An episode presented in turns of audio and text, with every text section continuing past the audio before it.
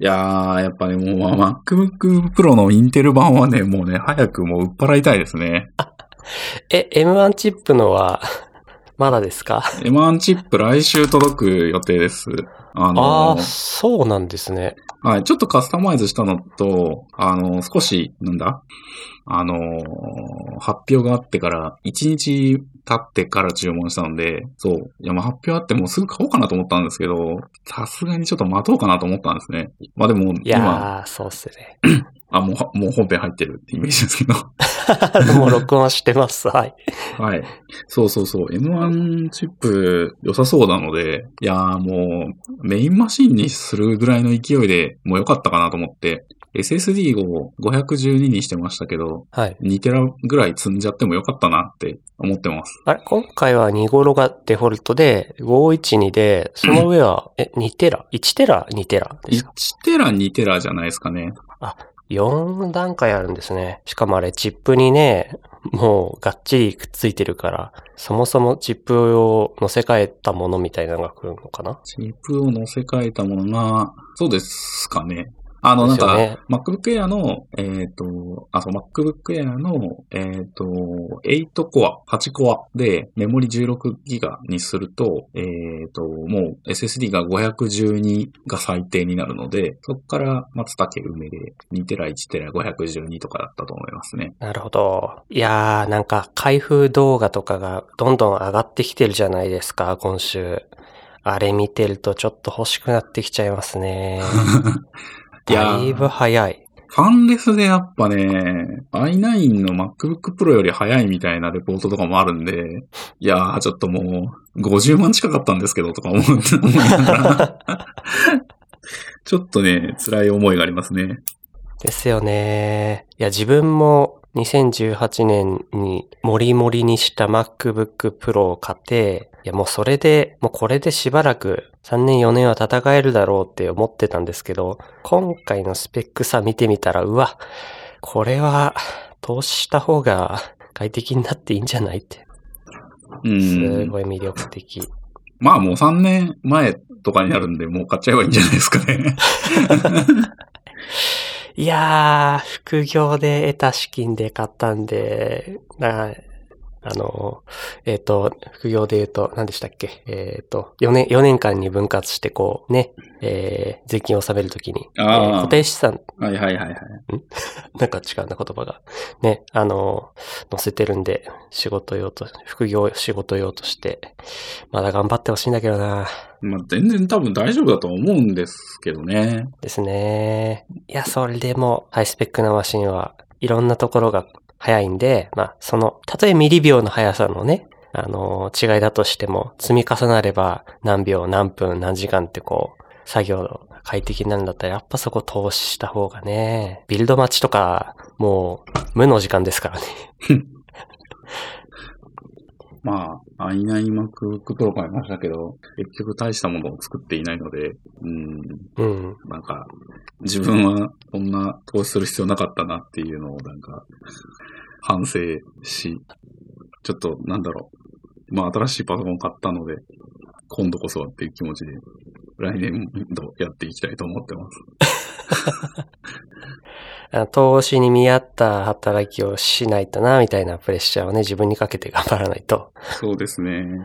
ね、いやー、そうなんですよね。このご時世で、あの、スマホ全然使わなくなっちゃったんで、あ、そうですか。ああ、まあ、外に持ってかまあ、ないもん外に出る時のお財布、えー兼アクティブトラッカー兼、まあ、そういう、まあ外にいる時間はね、とにかく必要だ、なんですけど、家にいる時は、なんか、ほぼほぼ持ち歩かないでもう、机に置きっぱなし状態うん。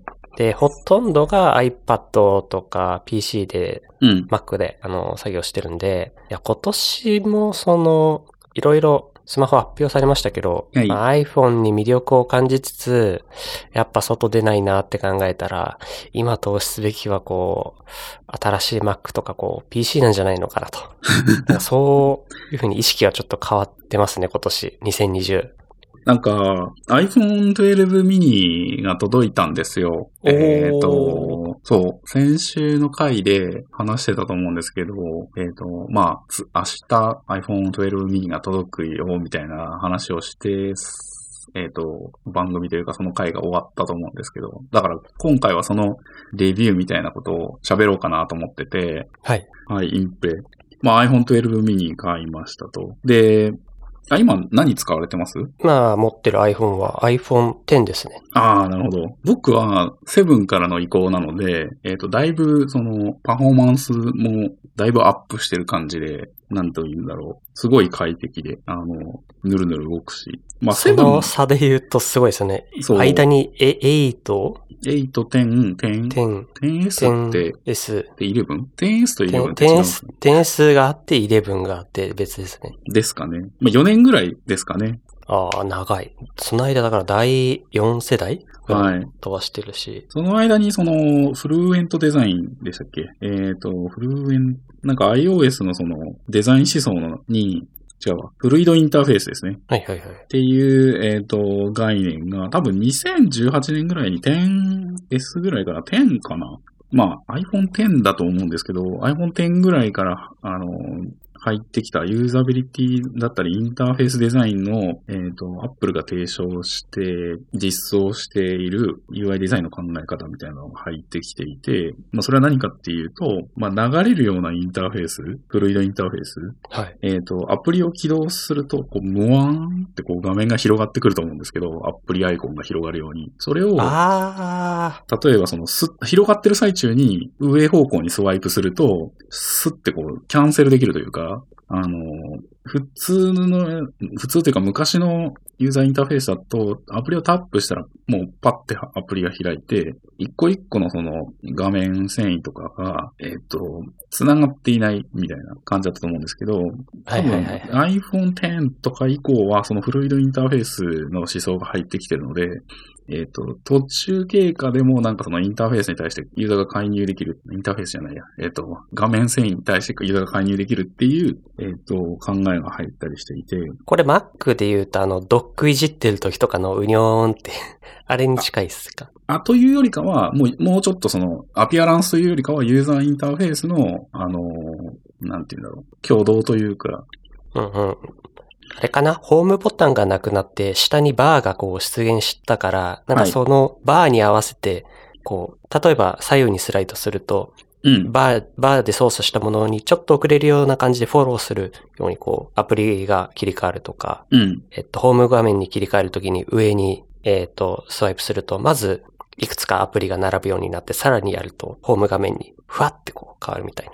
うん。あの一連の流れっていうんですかね。そうですね。その流れみたいなものを、えっ、と、提唱しだしたのが、えっ、と、WWDC2018 ですね。はい。私も行きました。2018年の WWDC。えー、そうですね。っていうのが、えっ、と、iPhone7 からの移行なので、えっ、と、なんというんだろう。初めて今更触ったっていう状態なのと、あと、ホームボタンなくなりましたので、あれですね。Face ID。あれ聞こえてます？聞こえてますよ。あほ。フェイス ID 入ったので、なんて言うんだろう、マスクしてるとって、なんて言うんだろう、外に出てると、はい。めんどくさいっていう、あの体験ですね。やっぱりめんどくさいですね、これ。ようこそ、Face ID の世界へ。いや、それで、あの、僕も最近めんどくさいな、パスコード入力するのがめんどくさいなと思ってて、ちょっと前になんかハックみたいなのがあったと思うんですけど、なんかマスクをす左右で半分ですね、はい。に畳んだ状態の顔をうん。Face ID に登録することができるらしくて、第2の ID としてそれを登録すると、なんかマスクしたまんまでもアンロックできるみたいなことを読んだ気がするんですよね。で、実践しなかったんですけど、もしかしたらそういうハックまだ使えるのかなって思って。僕でもこれあれですね、なんかその顔の下半分を写真で撮ってマスクにプリントして、自分、なんかマスクしてるけどマスクしてないみたいな状態にしたいなって思いましたね、これ。そうすればこれだって、フェイス ID 聞きますよね、これ。マスクしてても。なるほど。なんかなるべくオリジナリティのあるパターンの入ったマスクをしておけば、ああ、マスクした状態で Face ID すればいい、Face ID 登録すればいいのかな？いや、多分顔した半分が顔として認識されないので、登録はできないんですよね。ああ、じゃあやっぱりその顔っぽいその印刷とかなんか誰かそのペインター、イラストレーターの人にね顔描いてもらったマスク。鼻と口だってわかるような何かを。そうですよね。それ無理なのかな？ちょっとそれやってみたいな。そう。なのでそういうのをまあ、Face ID になったなっていうまた体験がだいぶ変わったのと、あとカメラ。カメラめちゃくちゃいいですね。いや、セブンからのジャンプアップってどうなんでしょう。そもそもカメラモジュールはあんまり変わってないんですよね。なんか昔からソニー製のカメラのレンズとか使ったりしてるっていうのはよく聞きますけど。なんか、まあ、例えば飲み行って暗い、その、飲み屋って暗いじゃないですか。で、暗い中で、その、まあ、あの、我々インスタグラマーは映えとかって言って、お刺身盛りの写真を撮るじゃないですか。お刺身ナウとかっつって。はい。これね、すごい綺麗に撮れてるんですよね。お刺身が。暗所性能はなんか昔とやっぱ違ってきてますよね。うん。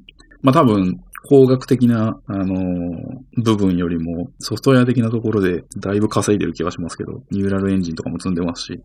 そうですね。なんかよりソフトウェア側で頑張ってるっていうのが最近のこのスマホ界隈ですよね。そうですね。っていう意味で、まあ、特にやっぱり一番変化があったなっていうのはカメラのところで、あら、素敵っていうふうに思いました。うーん。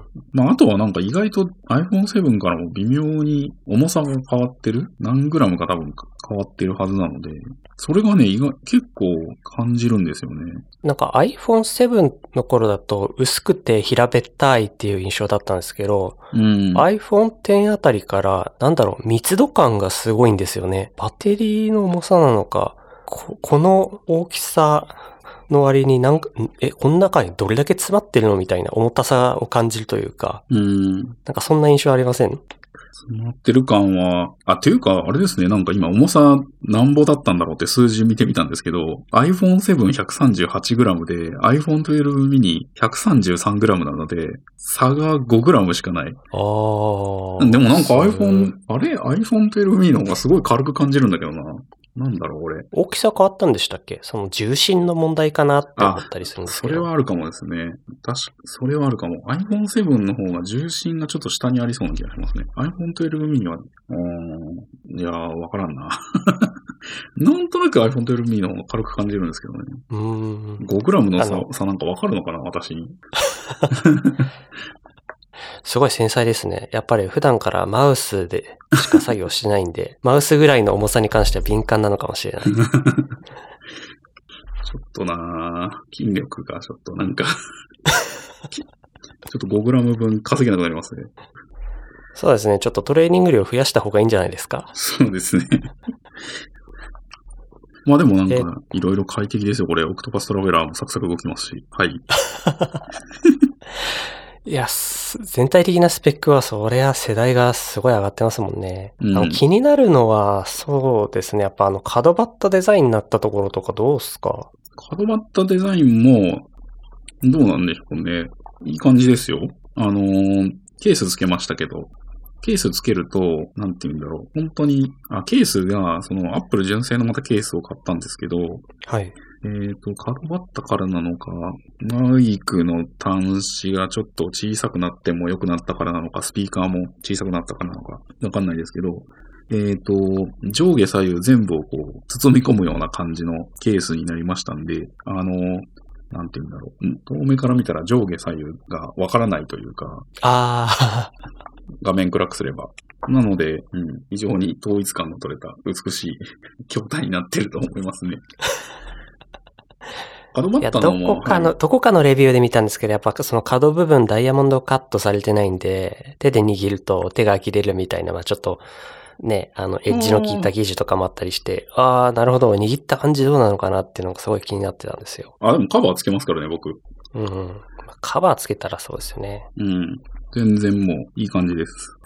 あとは背面ツルツルなので、ちょっとでも傾斜があるとこに置くと、スルスルスルってちょっと押してっちゃうっていう。若干問題だと思ってて、あの、僕は背面にモフトっていう、えあースマホのスタンドでいいのかな？あ、はい。を背中に貼っつけてるんですよ。うん。これ革製なので、あの、全く滑らなくなるし、まあ、家にいるときは、そのままパカッとスタンドとして使ってていいんですけど、いやー、やっぱね、背中が、もともとはガラスだからか、すごくす、滑ってたんで、今回は背面何になってましたっけ？金属背面なんだろう？プラスチックですかね。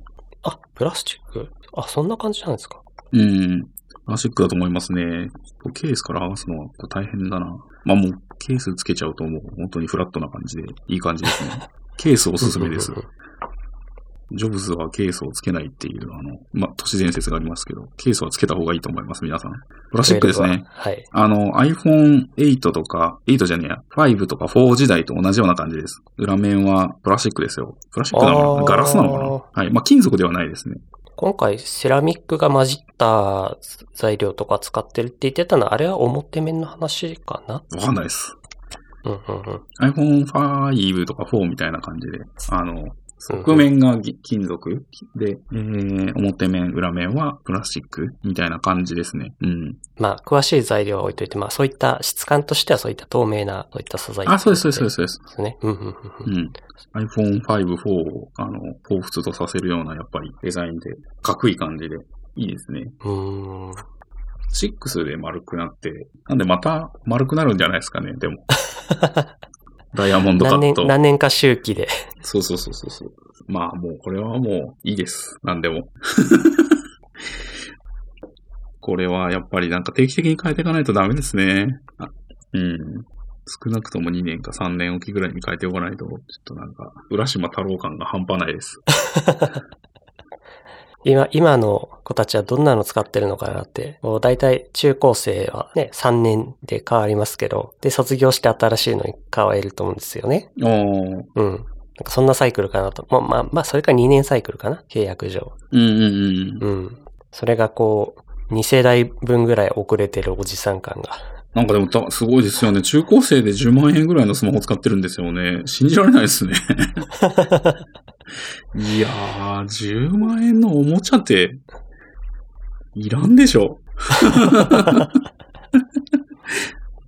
どう、どうお小遣いをこう、お願いするのかないや、めちゃくちゃインフレしてますよね。僕にそんな、そんな、あ、でもまあ、プレイステーションとか買ってもらったしな。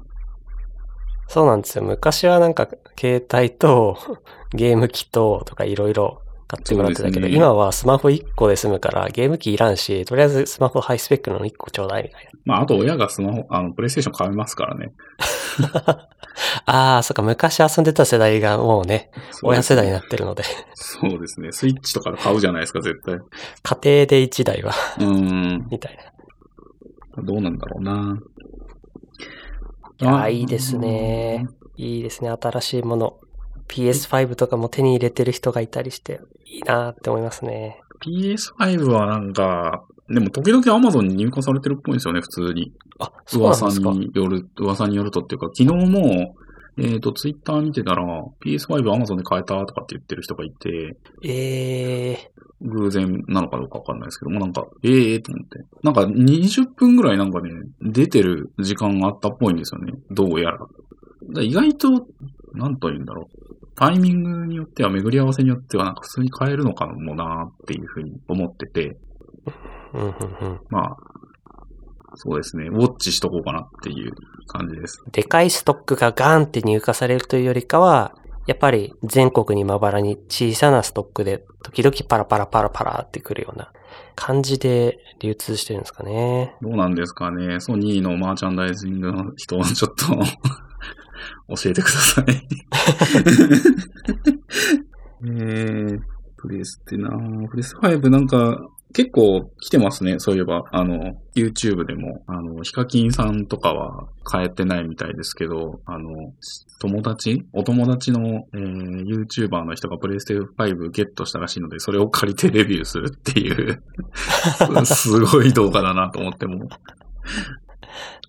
ある、もうみんみんなプレステ5のやっぱ動画出してますね。いや、YouTube 見てるとみんなそうなんですよ。Mac の話と PS5 の話ばっかりしてて。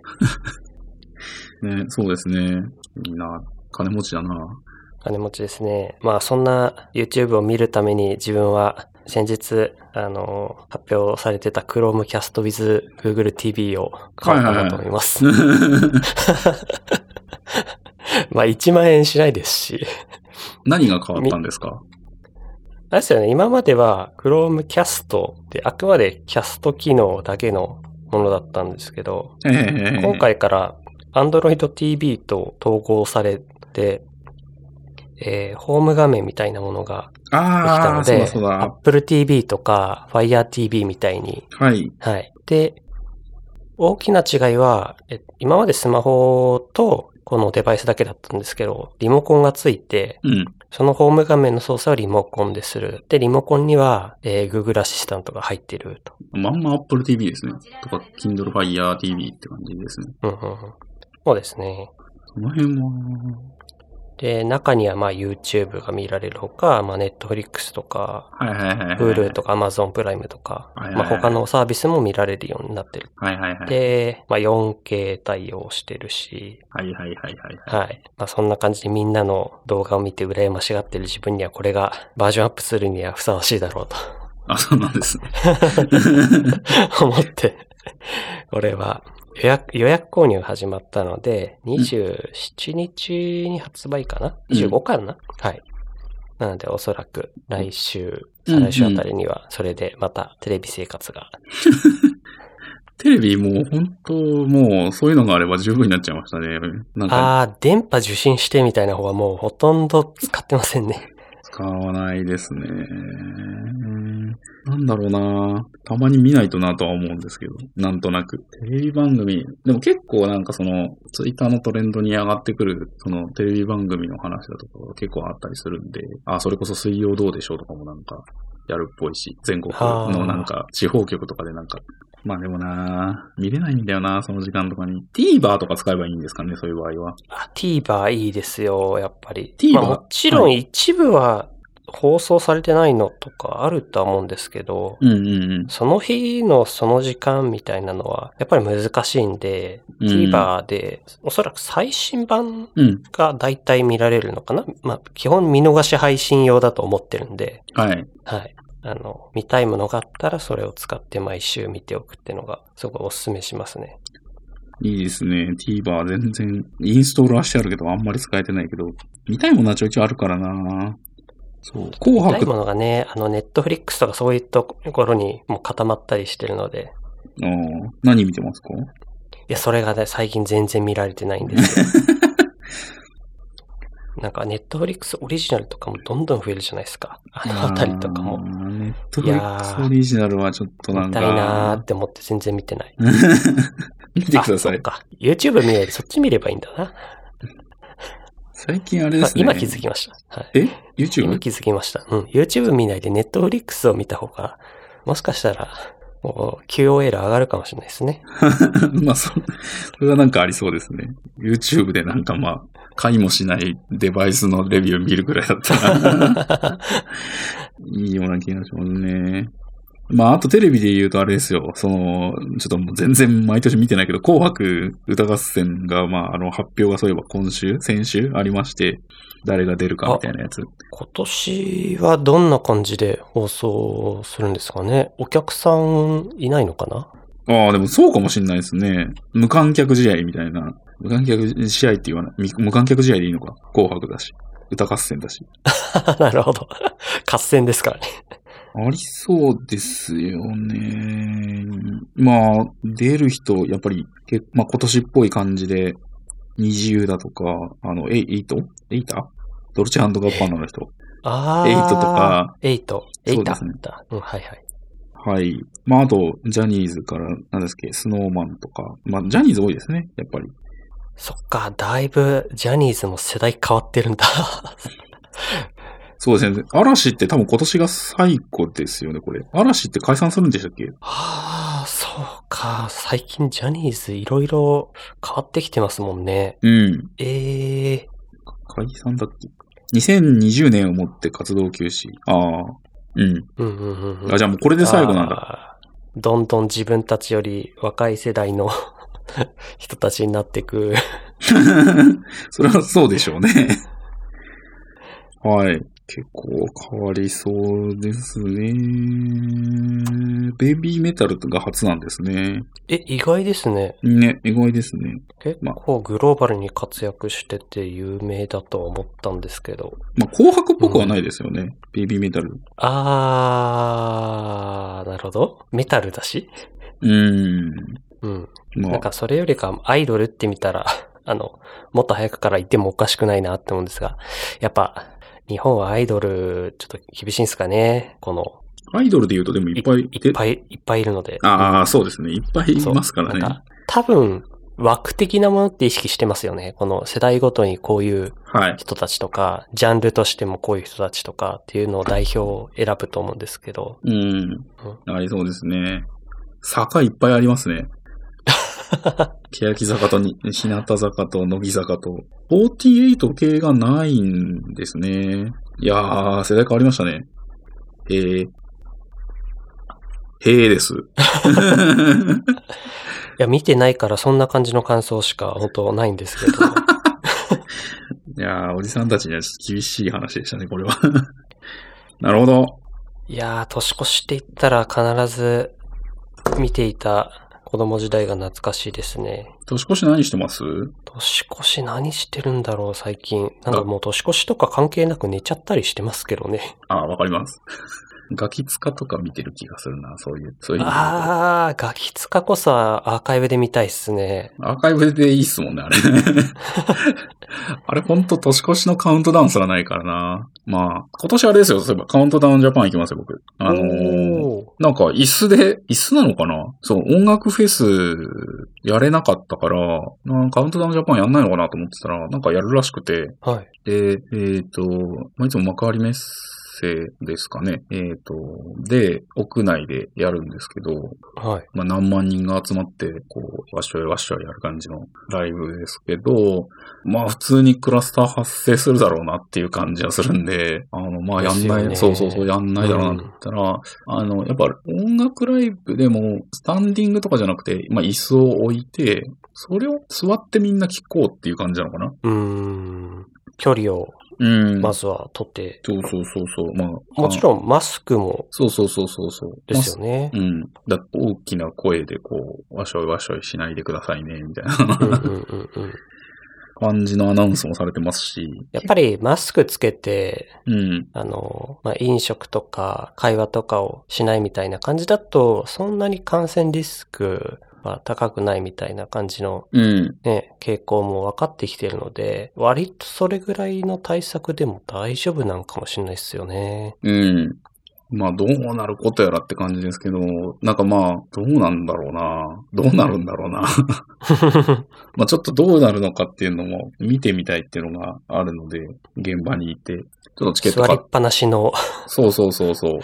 どんなライブだろまあ、年越し明けが最悪っていう、になってなければいいなっていう、ちょっと博打リスク込みって感じですけど。う。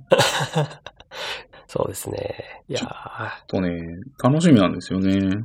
カウントダウンジャパンの方は、うん。いろいろまた、紅白とか違って、いろんな、また、アーティストが出てまして、内首獄門同好会とか知ってますか？知らないです。そんな名前があるんですか？内首獄門同好会はね、あの、いいですよ。ええあの、激しい名前だ。そうですね。ベーシストの人がすごくて、多分もう62とかなんですよね。61かな？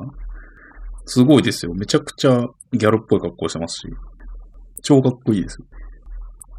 うわ、え、えー？こんな格好してるのか。まあ、なかなかありますね。うーん。まあ、有名どころだとやばい T シャツ屋さんとか、あアンドロップ、インディゴラエンド、うん岡本図、あ奥田民生とか、まあ、その辺が有名どころですかね。キュウソネコカミ、クレバ、うん、ー。うん、うん、うん、うん。ストレイテナー、うん。有名どころは、そうですね。電電波組、トータルファット、テレフォンズ、スミカ、ナルバリッチ、ハイエイタスとか？うんうん。うん、うん、うんうん。ちょっとさっきから猫がちょっとなんか周りで うろついてて、みゃーみゃー 泣いてますけど。こちらには多分、これ、ノイズキャンセルなのか、全然聞こえてないですよ。あ、なるほど。あ、まあ、僕のマイクに乗ってるかもしれないですね、これ。猫がね、すごい張り付くんですよね。やっぱり何やってんだろうって興味持って近寄ってきちゃうんでしょうね。うん。もうずっと仕事しながら猫がいますけど。いやー、いや、ペット飼ってる人とかこのご時世、なんか羨ましいですよね。家に居続けないといけないから、そういう、ちょっとした、なんだろう、ちょっと、ほんのちょっとしたイベント的なものがちょいちょいこう混じってきた方が、うん。あの、ほ、ほとんどこう変わりのない家の中で、はいはいはい。たまに刺激があるみたいなのが。まあ結構タスクは増えますんで。生き物を飼うってそういうことですしね。そうですね。まあ、お子さんいる方なんかはもっといろいろやるの、やらないといけないうんことになると思いますけど。まあ、ペットであれば、まあ、あと犬でとかの場合は、散歩も行かないといけないですし、そうですね。まあ、定期的なその検診だったり、まあ、あと毎日、まあ、ご飯やって、トイレ掃除して、えー、定期的に爪を切ってあげたりだとか。まあ、お世話ですよね。うんうんうん。うん。まあ、いろいろありますかね。あとはまあ、旅行とかも何泊とか行けなくなりますから、あー、そうですね。まあちょっと自由は効かなくなりますかね。ペットをいざ飼ってしまうと。ペットを飼ってしまうと、移動のために車が欲しくなり、あ、まあそれはそうかだと思いますね。ありますよね。はい。あ、猫連れてけばいいのかな。でもちょっと猫、それはそれでストレスになるんだろうな。あー、猫のストレスのことも考えてあげないといけないと？あ、そうです、そうです、そうです。ちょっとね、ストレスかかっちゃうと体調不良とかなっちゃうんで。うんうんうんうん。まあやっぱね、猫は家に、あの、つくと言いますから、やっぱりまあ、平坦に暮らしてあげる、暮らしてあげるというかなんか、平坦な生活を送らせてあげるっていうのがまあ良いということで、はい。まあ、あとはですね、猫がすごい寄ってくるようになるので、リモートワークしてると、はい。猫依存というか、あの、猫依存？依存ですね。ええまあやっぱこう、ペットロスが怖くなってきますね。あまだもうちょい多分生きると思うんですけど、こいつ。あの、カレーたくあんっていう人、漫画家の人が書かれた、ー、はい。えっ、と、こう Kindle とかで売ってますけど、えーと、君に飼われる前にっていう作品がありまして、これはその、ペットを飼ってる人たちが、えっ、と、そのペットが亡くなった前後の、えっ、と、生活を綴るなんかこう、お話がいっぱい短編集として入ってる漫画なんですけど、結構ね、なんて言うんだろうあ、。割と新しい。今年出たもんですね。結構ね、なんて言うんだろうな。絵が、そんなにこう、なんて言うんだろう。複雑な絵はか、ではないんですけど、なんか一個一個エピソードが、なんかこう、ありそうというか、まあなさそうでもあるんだけど、なんか、こう、なんて言うんだろうな。いい話がね、いろいろ入ってて、えー、第1話の一番最初からこう、第1回とか。はい。ああ、ああ、そうそうそうそうそう。君の生涯はだいたい10年から15年です。でも私は80年ぐらい生きます。君と別れてからも私の人生は長く続きます。これからスタートするんですね。うわあ、あ、でもこれが一回、一回一回、はい。えっ、と、もうお話は終わってて、短編集って感じなんですよね。違う人が出てきて、違うペットが出てきて、まあその時そのと、その人たち、その人たちのはお話が、えっ、と、16回か。16回違う。17回分か。うん。書かれてて、これ結構なんか、ペット飼ってる人は、読むといいんじゃないかなって思いましたね、これ。うーん。いい話です、これ。うん。まあ、買われてないからあんまり関係ないかもしれないですけど。まあでもいい、いい漫画ですね、これ。面白そうですね。うん。Kindle 版ありました。うんはい。試し読みもあったので、第1話だけ試し読みできますね。お試しください。はい。はい。ああ、この方、漫画家コラムリスト？うん、そうなんだ。ああ、コラムリストもやられてるんですね。ああ、でも確かに。うーん。すごい、今回なんか割と取り留めもなく喋った感じがします。まあ、いつもそんなもんか。今回あの、もうちょっと技術寄りの、ソフトウェア技術寄りの話をしようかなみたいなので、いろいろこうネタを仕込んできたんですけど、まあ、これは今度、あ、はい。また、はい。じゃあ、今日はこの辺にしときますか。あ、そんなところで。は。はいい。じゃあ、お疲れ様です。はい、お疲れ様です。あさり FM